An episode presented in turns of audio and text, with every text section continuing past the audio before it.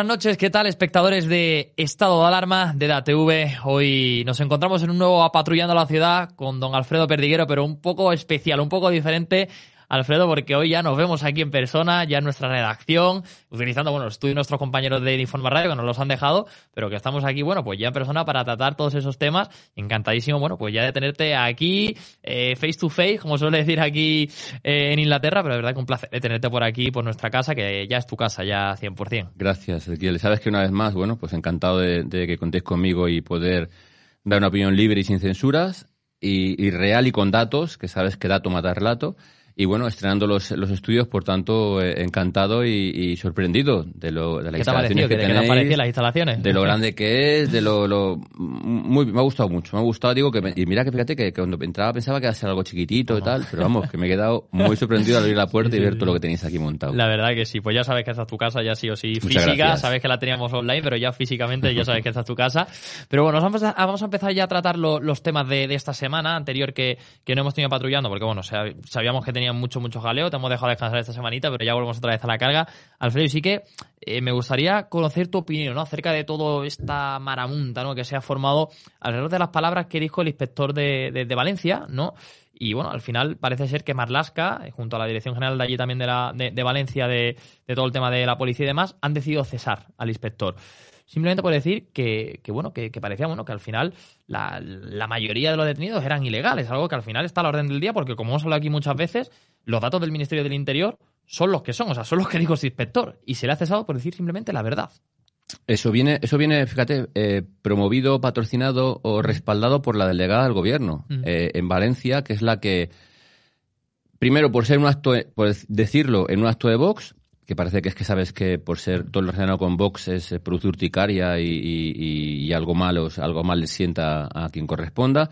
Y segundo, por relacionar o por decir que el 100% de los detenidos eh, eh, por extranjería son, o sea, perdón, por delitos eh, son extranjeros. Es decir, relacionó la delincuencia con la extranjería. Aquí hemos dado muchas veces datos.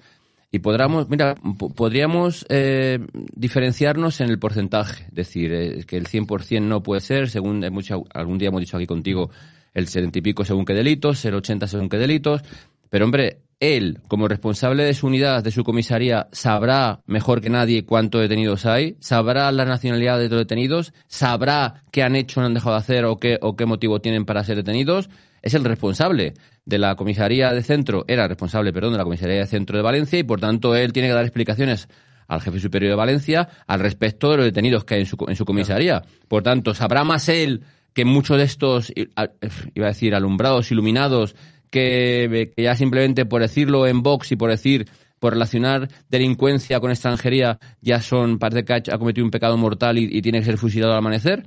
Pues evidentemente yo respaldaré, y así hemos hecho ofrecer desde Alternativa Sindical de Policía, el sindicato en el cual represento, hemos ofrecido todos los servicios jurídicos gratuitos para este compañero, para eh, defender, para que diga, para que opine y dé la realidad de lo que había y de lo que hay, y desde luego eh, que no cesen a alguien simplemente por dar una opinión libremente, por dar unos datos de su unidad y desde luego eh, opinar al respecto eh, en democracia de algo que eh, él debe entender más que nadie y que sin embargo vemos cómo en España el tal Baltonic o el tal Pablo Hasél mm. pueden decir en sus canciones que hay que salir a matar a guardias civiles o que hay que salir a quemar las calles y es libertad de expresión porque es uno de ellos y alguien que no sabemos la ideología política. Simplemente ha ido un acto de Vox a opinar y a decir como responsable en una comisaría le mandan, le cesan en, pocas horas en cuanto se hizo público el vídeo. ¿Esto era pensable, Alfredo, tú que llevas en el cuerpo ya mucho tiempo, hace unos años? O, al final ese miedo, porque yo hablo con muchos compañeros tuyos además para, bueno, pues para que entre a lo mejor algún programa o para eh, confirmar algunos datos y demás, y siempre me dicen, no, no, tienes que hablar con prensa, tal. O sea, ya hay un miedo generalizado a hablar con la prensa dentro del cuerpo. O sea, ¿esto era imaginable en estos últimos años? ¿O, ya se ha, se ha percatado ya todo el cuerpo de con la llegada de Marlaska de, oye, ojo, cuidado, porque fijaos lo que ha pasado con nuestro compañero, no es el primero ni será el último, cuidado. Sí que hizo una instrucción por parte del DAO hace seis años en el cual se remitía a las, a las facturas de prensa eh, eh, para opinar, decir o hablar eh, vestido uniforme. Sí que es cierto que ahí, bueno, dejaba un poco entrever que tenían que autorizarte para hacer según qué declaraciones, pero no se metía en, en trasfondo sindical, es decir, no se metía en, en qué opinásemos los sindicatos policiales. Es ahora cuando tenemos, cuando vemos lo que hay al respecto de ello. Es decir, por eso digo que la libertad de expresión, Ezequiel, es para los que piensan, los que están dentro del talibanismo el pensamiento único. Para los que nos salimos o pensamos diferente, no hay libertad de expresión. ¿Sabes? Yo, en mi caso puntual, no es de muy lejos, el año, el año pasado tuve seis faltas graves. Una por decir, fíjate qué vergüenza en España quitar la bandera de España, fueron 60 días, 30 días puestos por, el, por la instructora y, y, 30 más impuestos por el director, 60 días. Por decir en una entrevista que qué opinaba eh, sobre Pablo Iglesias, dije, ah, el del moño, este que se emociona cuando ve pegar patadas a un policía, a mí no me merece ningún respeto. Bueno, pues por el del moño fueron 80 días de empleo y sueldo.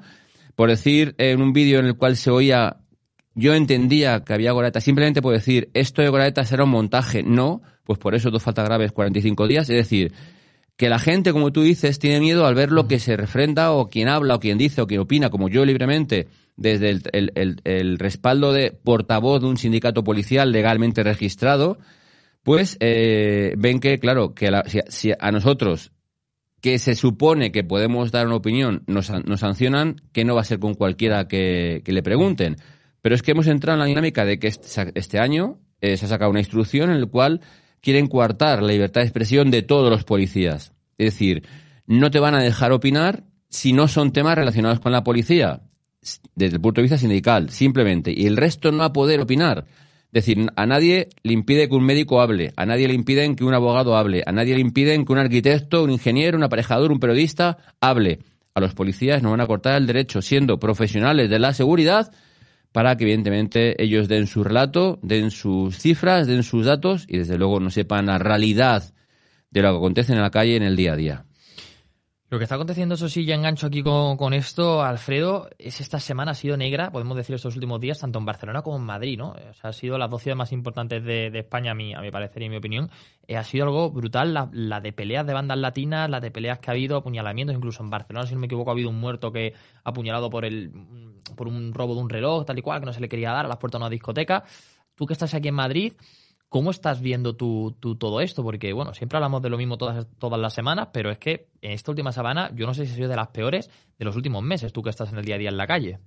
Mira, eh, en Barcelona ya venimos avisando mucho tiempo que es una ciudad sin ley prácticamente. Es decir, vemos como los compañeros de los Mossos de Escuadra o la Guardia Urbana vienen quejando hace mucho tiempo de que no hay medios, de que no hay gente, de que no convocan plazas nuevas, de que no dan abasto, de que hay operativos policiales que no se montan de acuerdo a la gente que, se, que puede ir a asistir a ese acto y que por tanto se vienen quejando los propios compañeros responsables de seguridad de Barcelona.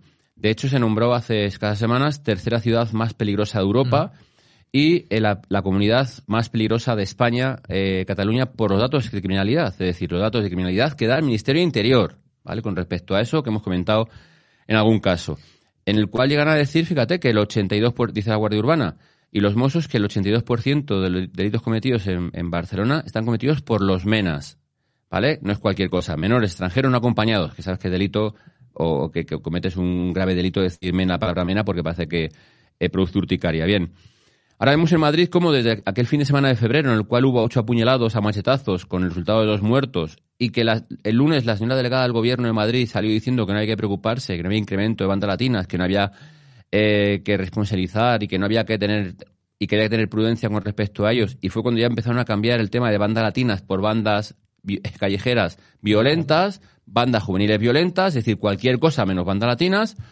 pero que sí que hay que decir igualmente que se rigen bajo los edictos de Dominic Andon Play, Trinitarios, Nietas o eh, Latin aunque Latin y Nietas están un poco más apartados, incluso los Blood, eh, un, resquicio de banda, también están eh, ocasionando una, una, violencia en las calles, pues vemos como desde ese fin de semana hasta ahora la señora delegada del gobierno se le, se le llenó la boca el otro día diciendo que van 770 detenidos relacionados con agresiones de bandas latinas, 770 desde febrero hasta, hasta octubre, y, como dijo ella, que evidentemente nadie le preguntó, 80.000 identificados con relacionados con banda latinas. Y ningún periodista se dice, oiga, si no hay problema, usted me dice que han, identificado 80.000 ciudadanos relacionados con banda latinas, pues es lo que tenemos. Ahora vemos cómo el fin de semana ha vuelto a haber otra vez incremento.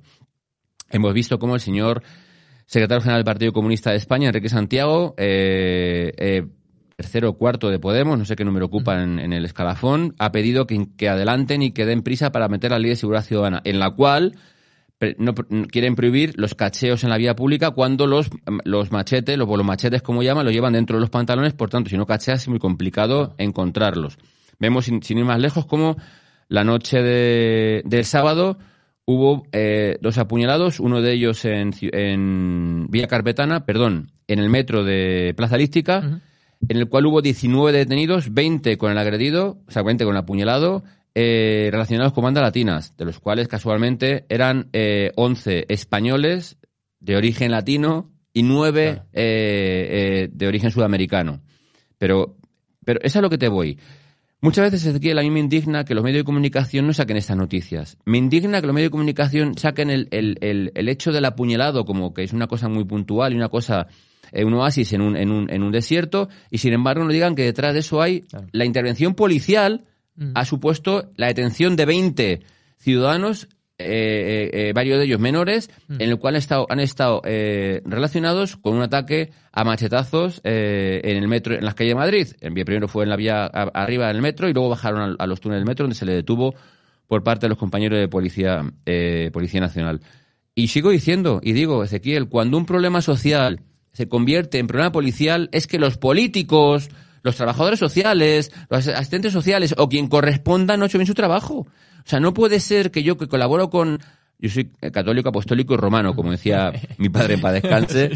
Eh, y, yo colaboro con asociaciones cristianas en dar cursos, en hacer... Y cuando veo que ellos son los que hacen acciones puntuales para sacar a gente de las bandas, para que la gente no integre, no se entre en las bandas, para dar charlas para que, evidentemente, tengan más, más trabajo social esta gente que sale de las bandas y que veamos que por parte de los políticos se les la boca y no haya una actitud, una actividad eh, paralela o diferente a que eso sea así, es muy complicado. Date cuenta que lo que estamos denunciando policialmente es que están captando niños entre 13 y 14 años, que con la ley del menor son inimputables y que son los trabajadores violentos de los responsables eh, de bandas latinas y que por tanto alguien debería hacer algo. Hablamos de que dos tercios de los componentes de las bandas son menores de 18 años.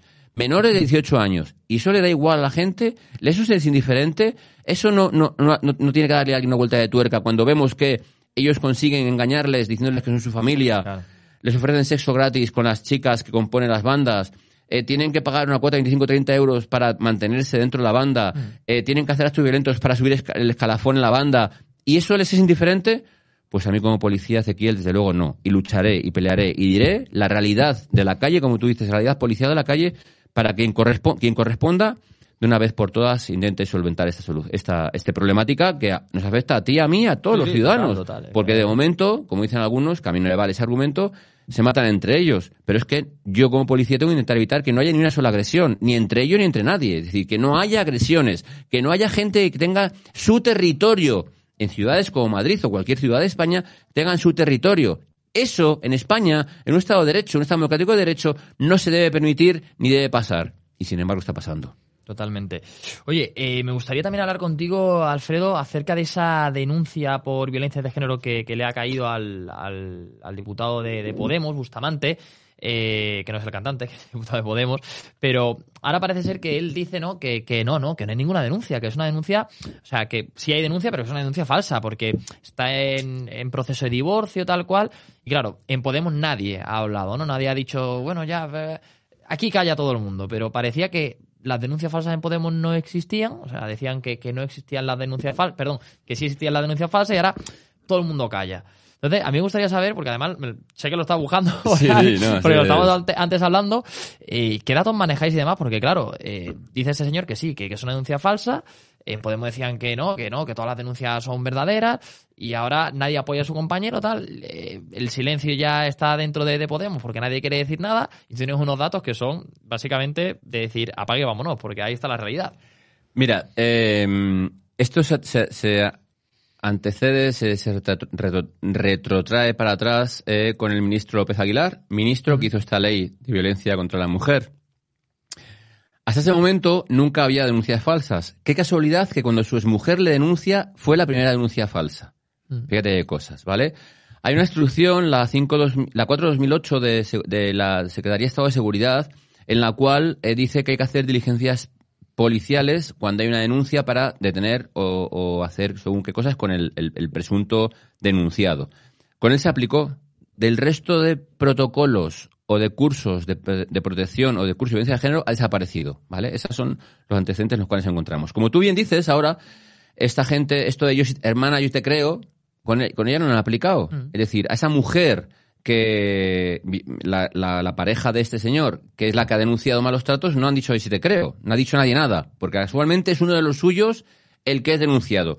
Pero es que te voy a decir, te voy a ir te voy a decir como tú, como tú has dicho puntualmente, eh, y no voy a entrar en, en, disquisiciones. Además siempre decimos nosotros aquí que dato mata relatos, es una frase que utilizamos mucho, o sea que... Mira, eh, entre el 2005 y 2021 ha habido 2.260.000 denuncias de malos tratos.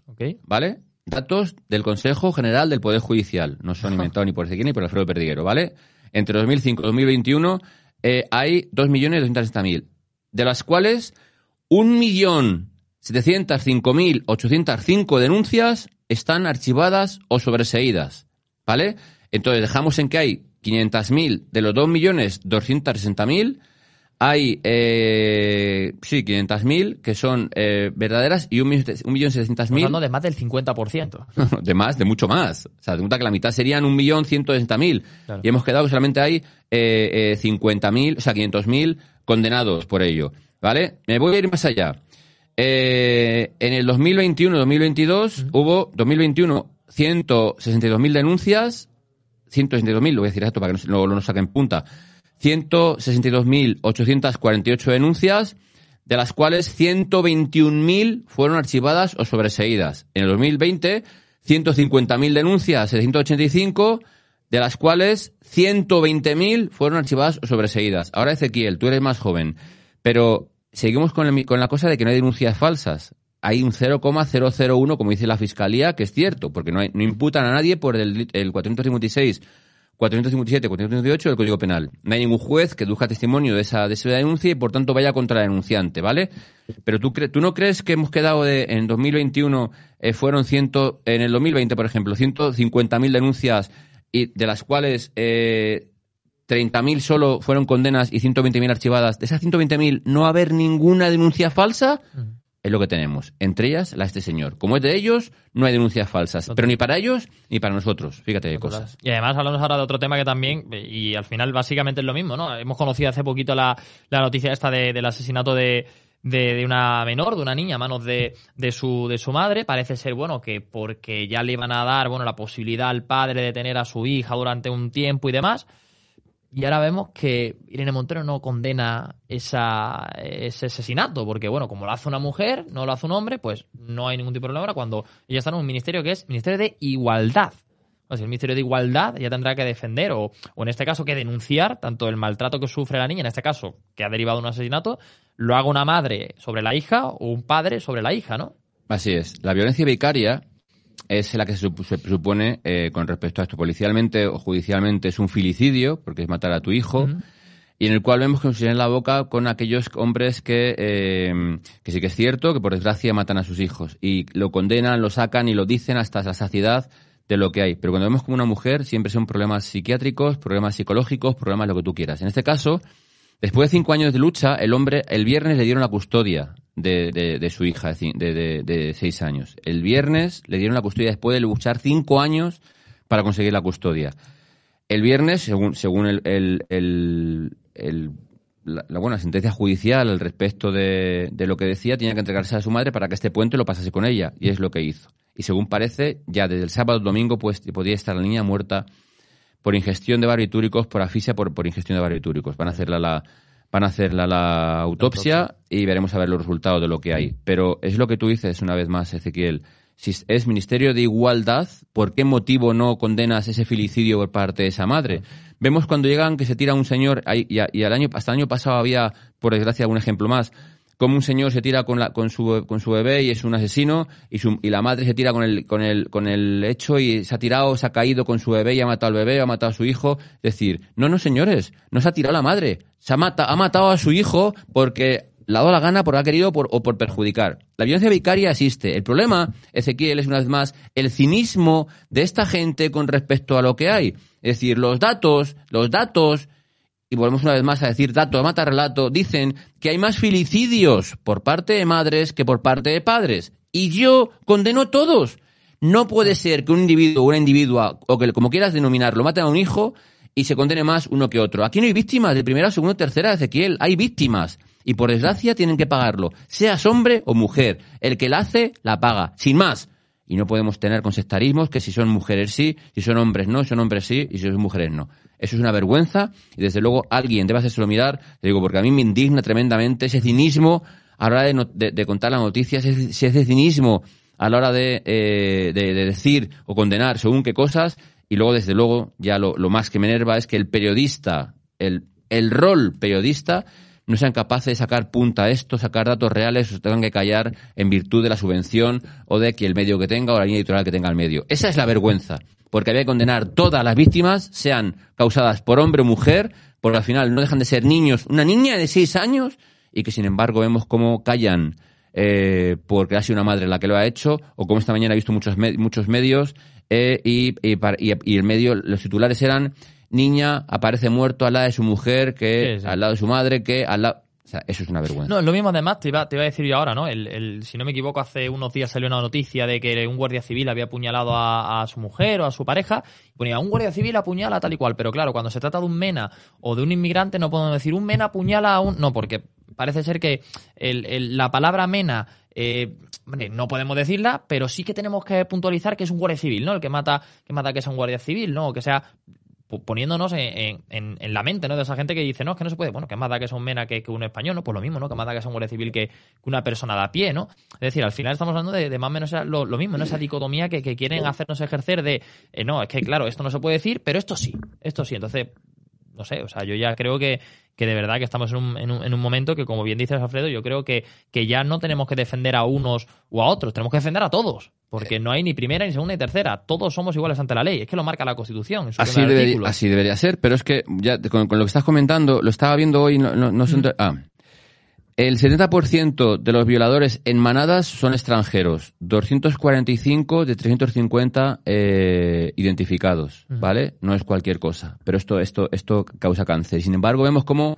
Casualmente, casualmente para que veas, ponen la, el, No sé si lo puedes enseñar ahí a la, a la, cámara, que no sé si, yo creo que sí, que se va a ver, pero fíjense, fíjense los espectadores de estado de alarma, cómo se ve ahí que, están hablando eso, de, que al final eh, la mayoría del 70%, ¿no? Como bien dices, eh, del, tema de violadores son, eh, como bien pone ahí, pues, son de manada, son extranjeros, pero ponen la, foto de la manada, la supuesta manada de españoles de San Fermín. En la cual había un guardia civil y salió su Fíjate tú, fíjate, nada más que la fotografía de los cinco salió durante año y pico en todos los informativos, en todos los, los, programas estos que, que, debaten por las mañanas, salió la fotografía, salió las, las filiaciones, salió el trabajo de todos ellos. ¿Tú has visto alguna fotografía más de todas esas manadas que hemos dicho de extranjeros? No, ni una más. Y hay alguna presentadora de televisión del prime time de por la mañana en el cual llega y dice eh, que no se puede decir la nacionalidad de los extranjeros delincuentes porque les criminaliza. Señora, entérese, que es que criminaliza a ese delincuente extranjero que ha cometido un delito, no al resto de compatriotas. Pero son tan progres que tienen hasta esa autoridad moral para calificar, decir o contar las cosas como les interesa, como quieren, en virtud de, como tú has dicho, del el, el, agresor. Ese que tú has dicho está, era un guardia civil en prácticas y se ha ido al extranjero a, matar a la, a la, a la pareja o expareja, no me acuerdo qué es lo que era, una chica joven. Pero es que yo soy policía hace 37 años y voy a condenar ese y cualquiera, sea trabajador, sea guardia civil, sea pintor o sea fontanero. Cualquiera que agrede a una persona, a una mujer o mata a una mujer, hay que condenarle, tenga el trabajo que tenga. Y eso no hace, no, hace corporativismo, como la Ministerio de Igualdad, que siendo los míos sí, y si no, no, si es mujer no, y si es hombre sí. Yo no, yo condeno cualquier agresión, la haga quien la haga y tenga el trabajo que tenga. Sin embargo, para ellos parece que no. Yo digo, por eso me da igual el trabajo que tengan, me da igual quién lo cometa, lo ha cometido un hecho, hecho un hecho deleznable, denunciable y por tanto nosotros, yo y vosotros en este caso, lo estoy denunciando. Que se haga cada uno de los machos y se mire para adentro y vea ese código ético que deberíamos tener todos en nuestro trabajo, a ver cómo lo aplican o de qué manera. Totalmente. Bueno, pues Alfredo, yo creo que hasta aquí esté apatrullando siempre, de verdad, lo digo siempre, porque intentamos hacer tal, siempre nos vamos un poco de hora, otros 25 minutos, pero es que hablamos tanto y, también que de verdad que es un auténtico placer que yo me pegaría aquí una hora, pero de verdad que bueno, ya yo creo que, que está bastante bien todo lo que, todo lo que hemos tocado, todos los temas que hemos realizado, así que de verdad que, que encantadísimo de tenerte otro día más por aquí. Te esperamos la semana que viene. Ya sabes que encantado de, tenerte por nuestra nueva redacción y que, como te he dicho, o sea, tenías, tenías antes eso, ese espectro ¿no? de DATV que era tu casa. No, no, ya la tienes física, así que ya sabes que aquí puedes contar con nosotros para lo que quieras. Que ¿eh? pudiendo no hay ningún problema. yo lo sé, El problema es que coincidir turnos, cuadrar turnos, de eh, mi hija y tal, es más complicado. Entonces, bueno, pues digo, pero que yo pudiendo, sabes que hablamos y si no es para un día, para otro, ahí estamos. Aquí tienes las puertas abiertas, ya lo sabes. Muchas gracias. Pues gracias, Alfredo. A ti, Ezequiel.